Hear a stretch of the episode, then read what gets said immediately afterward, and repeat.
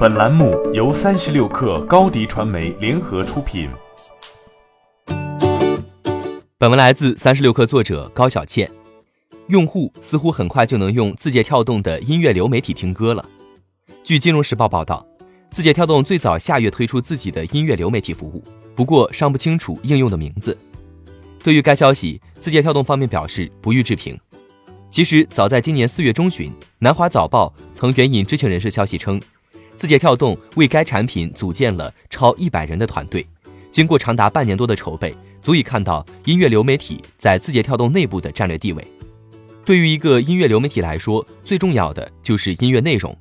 报道援引知情人士消息称，目前字节跳动正在与环球音乐、索尼音乐和华纳音乐就全球版权授权进行谈判，从而可以将他们的歌曲发布到自己的音乐平台上。今年四月。字节跳动与上述三家唱片公司的合作就已经陆续到期，而当初获得这样的合作也源于收购 Musically，因为这三家唱片公司掌握着全球百分之八十以上的音乐版权，所以这一合作对字节跳动的音乐流媒体至关重要。之前三大唱片公司与字节跳动没有续约，很大部分原因在音乐使用上产生分歧，毕竟抖音是一个短视频平台。更多人将它作为一个宣发渠道，并不能与音乐应用相提并论。不过这一次，抖音短视频和音乐流媒体形成更好的互补。报道称，看到字节跳动音乐流媒体展示的音乐高管表示，除了可以听音乐外，还有短视频剪辑库，用户可以搜索这些短视频，并与所听歌曲同步。同时，用户可以将这些剪辑发送给他们的朋友，通过分享产生病毒式传播。这似乎是一个不错的想法。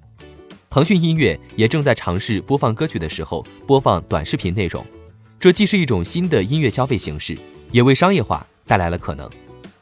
另外，与之前的报道一样，字节跳动这款音乐流媒体主要面向海外。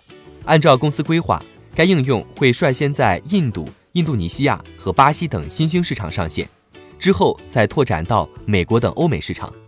这样一来，这款音乐流媒体产品避开了与腾讯音乐、网易云音乐的竞争，但同时也会展开与 Spotify 和 Apple Music 的正面竞争。抖音在全球拥有五亿月活用户后，Facebook 将其视为有力的竞争者。